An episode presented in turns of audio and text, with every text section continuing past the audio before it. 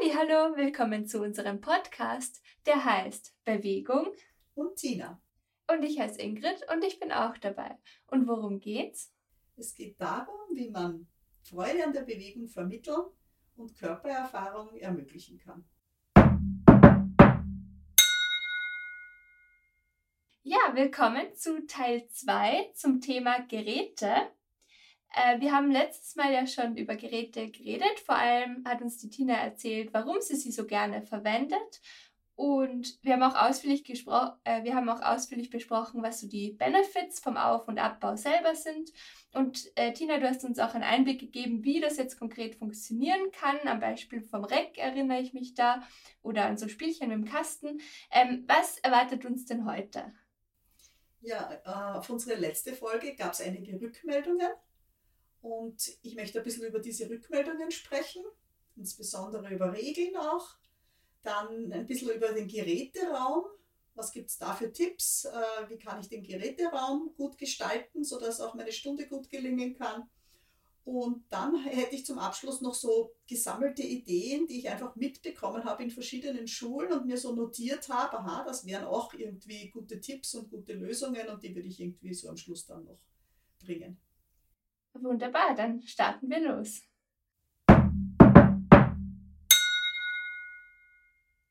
Gut, ich würde sagen, wir starten gleich mit einer Rückmeldung. Die haben wir von der Veronika bekommen. Und zwar geht es darum, dass du letztes Mal erzählt hast, wie du oft schon die Stunde beginnst. Nämlich, dass die Kinder, die schon ein bisschen schneller mit dem Umziehen sind, dass die schon Geräte aufbauen anfangen dürfen und dass die das auch voll gern machen und die anderen Kinder, die dann in der Garderobe noch sind, das Gefühl haben, was zu verpassen. Und die Veronika, also die macht so Tourenstunden im Verein für Kinder und Jugendliche. Die sind schon ein bisschen älter und sie hat angemerkt, also dass sie glaubt, dass bei älteren Kindern das nicht funktionieren würde, weil die quasi nicht so viel Freude am Aufbauen haben, sondern eher ein bisschen fauler vielleicht sind und ähm, dass die auf jeden Fall dann sich noch mehr Zeit lassen würden in der Garderobe, wenn sie wissen, wenn sie jetzt in die Halle kommen, dann müssen sie sofort aufbauen. Ähm, ja, hast du vielleicht da irgendwas dazu zu sagen? Ja, das kann ich mir schon gut vorstellen. Also wenn das ältere Kinder sind, also Jugendliche sind, kann ich mir das sehr gut vorstellen, dass die halt da schon eine gewisse Bequemlichkeit und so haben. Und vor allem ist äh, Veronika ihr Setting ja ganz anders als das, was ich jetzt im Kopf habe. Also ich habe eher polysportive Stunden im Verein oder polysportive Stunden in einer Schule im Kopf. Und da ist es natürlich, da habe ich das schon auch erlebt, dass es natürlich mit Jugendlichen etwas schwieriger ist. Vor allem, äh, vor allem mit den Jugendlichen, die halt schon schlechte Erfahrungen gemacht haben, die zum Beispiel im Volksschulalter gar keine Möglichkeit gehabt haben, Geräte auszuprobieren, die dann in einer Stunde, wo einmal Geräte aufgebaut worden sind, sich gleich einmal kräftig anhauen am Kasten, weil sie es völlig falsch angehen und weil sie diese Erfahrung gar nicht haben und sich auch niemand mehr so richtig Zeit nimmt für sie. Und die sind dann natürlich auch nicht so voll motiviert, jetzt da Geräte aufzubauen. Ja? Ich muss aber auch dazu sagen, dass eben in meinen Stunden, dadurch, dass sie polysportiv sind, äh, gibt es ja nicht diese Masse an Geräten, die jetzt die Veronika in ihrer Stunde, die das Ziel hat, turnen und eben viele, viele Geräte.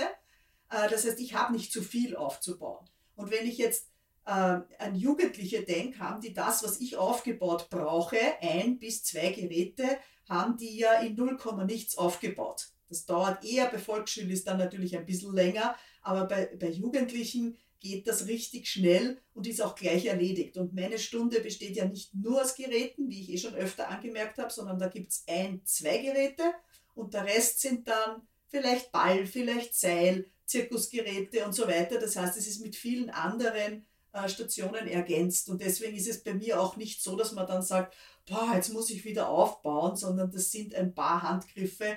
Und wenn es da zwei, drei, vier äh, Jugendliche gibt, die sich für diesen Job finden, dann funktioniert mhm. das schon.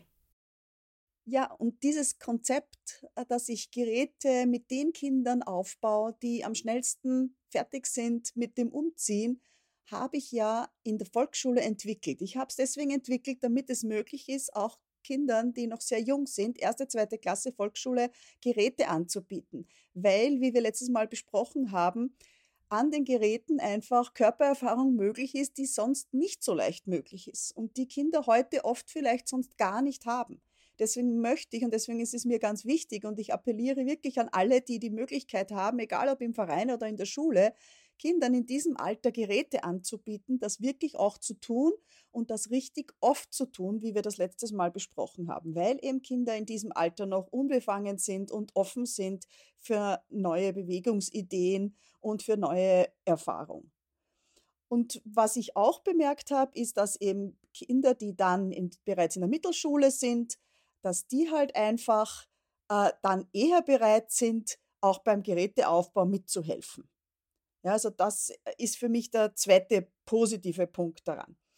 Und was ich noch zu diesem Konzept sagen möchte, ich habe ja, ich habe das ja für diese 50-Minuten-Einheiten entwickelt. Das heißt, es ist ja im Verein ganz anders. In der Schule habe ich definitiv 50 Minuten zur Verfügung. Und das ist wirklich wenig. Da kommt dann vielleicht noch ein langer Weg bis zum Turnsaal dazu. Das zwackt noch ein bisschen was ab von den 50 Minuten.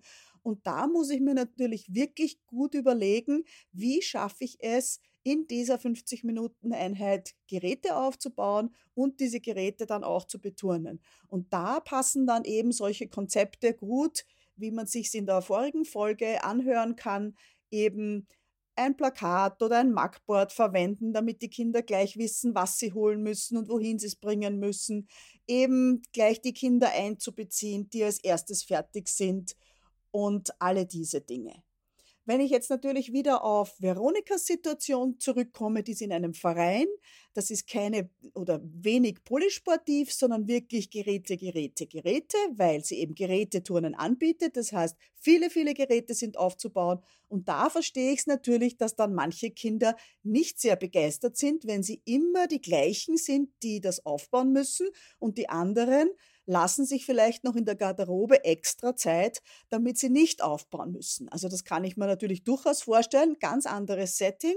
Aber was man dazu natürlich auch sagen muss, äh, die Veronika hat nicht das Problem mit den 50-Minuten-Einheiten, nehme ich fast an. Also bei uns im Verein sind die kürzesten Einheiten eine Stunde und 15 Minuten, eher eineinhalb Stunden oder vielleicht sogar zwei Stunden, zweieinhalb Stunden. Und da kann ich natürlich im Turnsaal warten, bis alle äh, umgezogen sind. Die, die vielleicht früher fertig sind, können schon eine Runde laufen oder sich einspringen oder was auch immer. Ja? Äh, und dann kann ich gemeinsam aufbauen. Und dann habe ich nicht das Problem, dass sich welche sozusagen wie die Dummen vorkommen, weil sie immer aufbauen und die anderen sich immer Zeit lassen.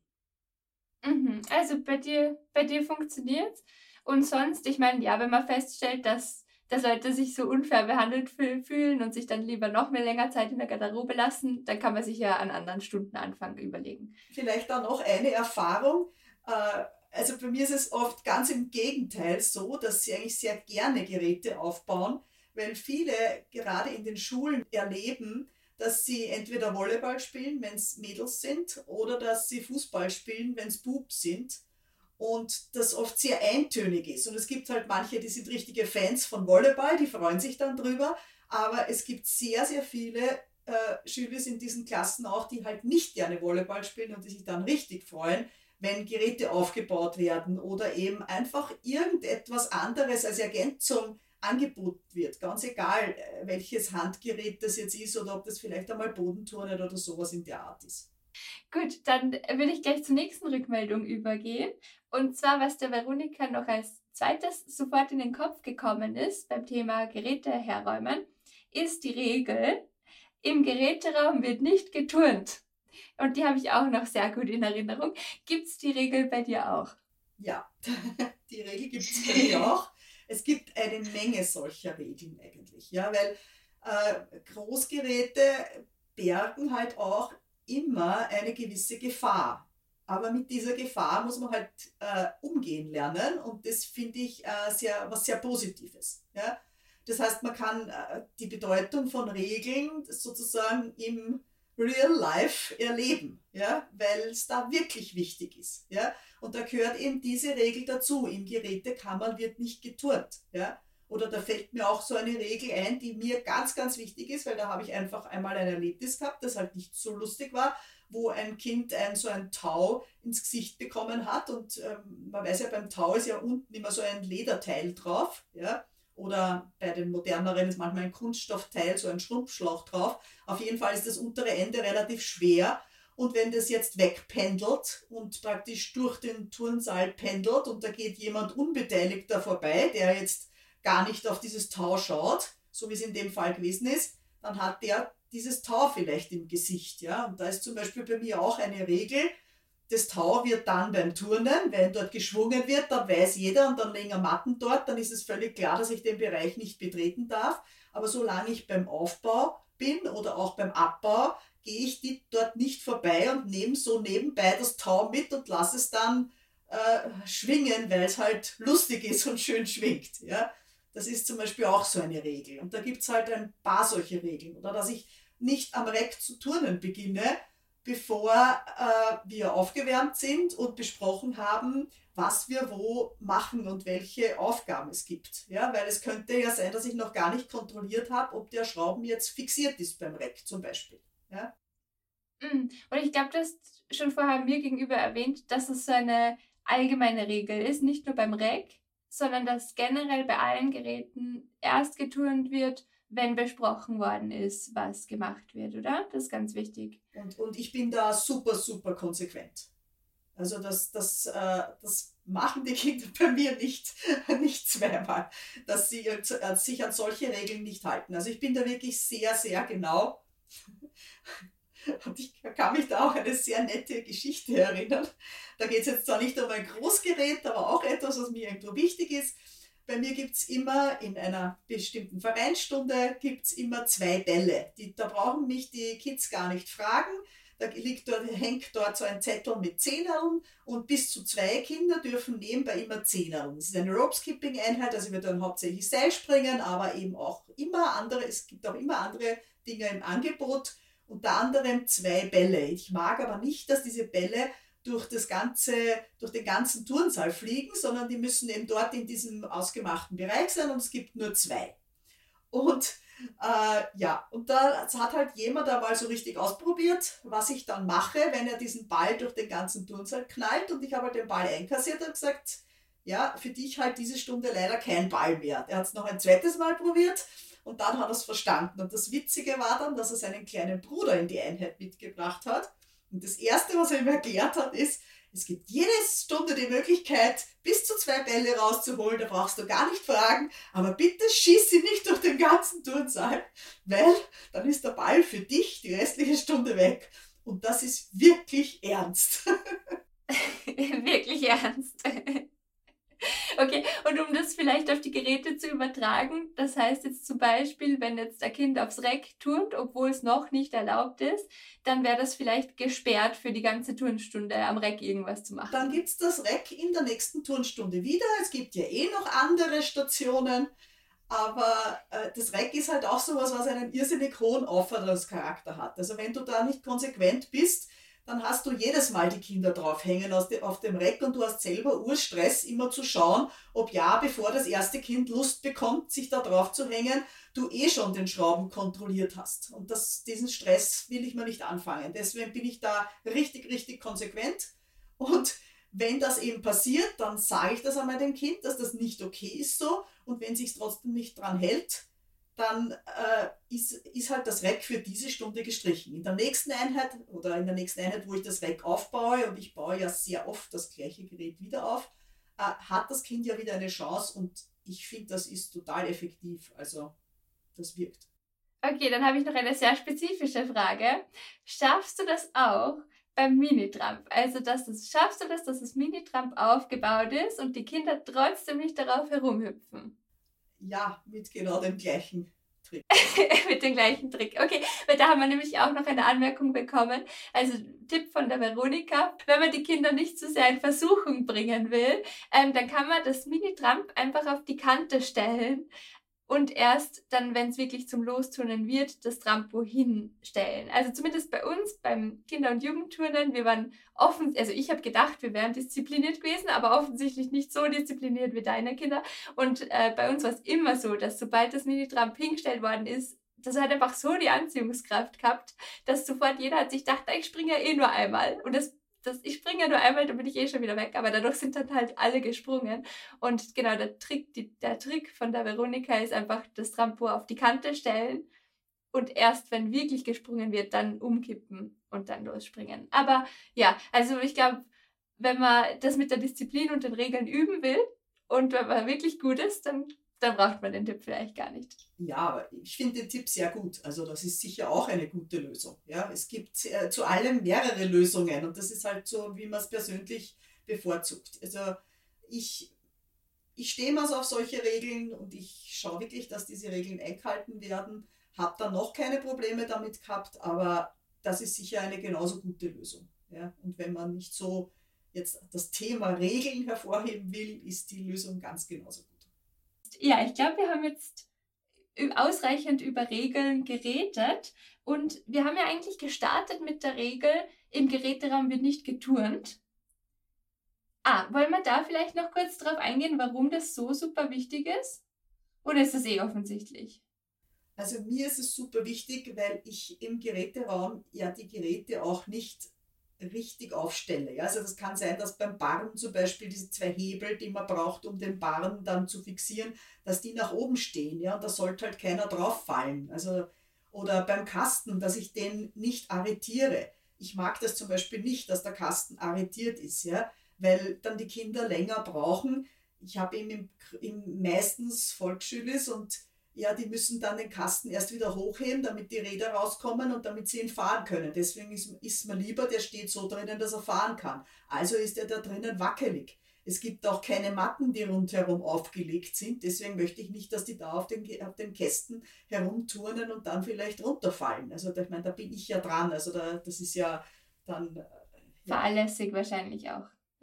Finde ich fahrlässig. Ja? Also im Gerätekammer wird einfach nicht geturnt. Das ist dazu nicht gedacht da gibt es auch die Fallräume nicht, ja. Weil um ein Gerät soll doch ein bestimmter Raum sein, wo man hinfallen kann. Und in einem Gerätekammer Kammerl ist halt die Dichte der Geräte einfach zu hoch, als dass man da drauf turnen kann. Also das ist No-Go. Ja, ein Klassiker ist auch das, was sich den Kopf oben anhaut, wenn man beim Minitramp springt. Nicht, dass ich das je gemacht hätte. Ähm, nein, also im Geräteraum, nein.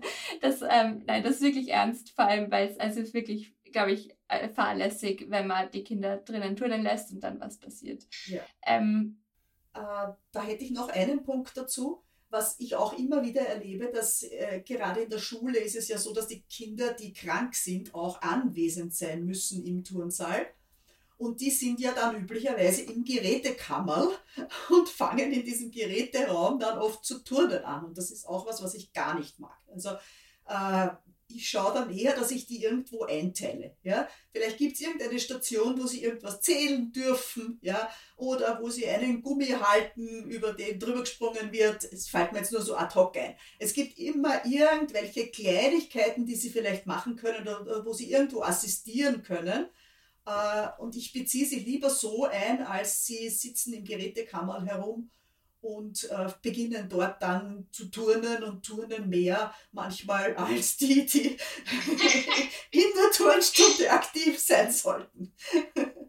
Na, also ich glaube generell hat man nichts im Geräteraum verloren, wenn man nicht gerade was holt, oder? Für mich ist das so, aber ist nicht für jeden so und ich weiß, dass es in vielen Schulen so üblich ist, dass sich eben die Krankensessel, also die Turnbefreiung haben, oder die, äh, dass sich die halt in das Gerätekammer setzen und die sitzen halt dann oft dort. Das ist was, was ich gar nicht mag. Ja, das habe ich noch nie gesehen. Okay, na gut. Aber jetzt sind wir wieder beim Geräteraum und ich glaube, da können wir schon weitergehen zum nächsten Punkt, den du angekündigt hast, ähm, nämlich Geräteraum, wie man den gestaltet, oder? So ein bisschen. Ja, genau. Äh, wir haben über Auf- und Abbau gesprochen und Auf- und Abbau bedeutet ja immer, dass ich diese Geräte oder Geräteteile dann auch versorgen muss. Das heißt, ich muss sie an den richtigen Platz bringen, zurückbringen und vorher muss ich sie schon einmal vom richtigen Platz holen.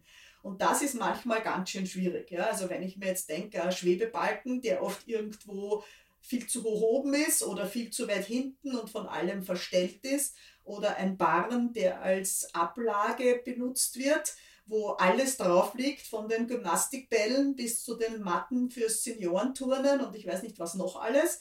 Und dann macht es mir natürlich als Lehrer oder auch im Verein auch keinen Spaß, dort äh, Geräte aufzubauen, weil ich da gar nicht dazukomme. Und da muss ich zuerst einmal den ganzen Geräteraum ausräumen, damit ich zu gewissen Geräten dazukomme. Und da äh, würde ich auch empfehlen, äh, mich zusammenzusetzen mit den anderen Lehrers an der Schule oder vielleicht auch Leute von den Vereinen plus Lehrers und äh, versuchen, diesen Geräteraum so zu gestalten, dass er auch für Schülis verwendbar ist, ja, nicht nur für Erwachsene, also dass seine Reckstange so hoch oben ist, dass Kinder sie gar nicht runternehmen können, ja, äh, dass irgendwelche Sachen am Boden herumstehen und alles andere verstellen, ja, da gibt es richtig coole äh, Möglichkeiten, wie man was an der Wand befestigt, wo man was aufhängen kann, wo man was drauflegen kann. Und wenn man da sich ein bisschen äh, bemüht, kann man die meisten Geräteräume so gestalten, dass sie auch für Schülis bedienbar sind. Wenn das wirklich gar nicht geht, manchmal sind die Reckstangen einfach so hoch oben und die sind halt dort montiert und die Montagevorrichtungen und die Auflagen, äh, dann mache ich es im Notfall so, dass ich die Stangen runterhebe und direkt daneben auf den Boden lege und von dort werden sie dann von den Schülis abgeholt.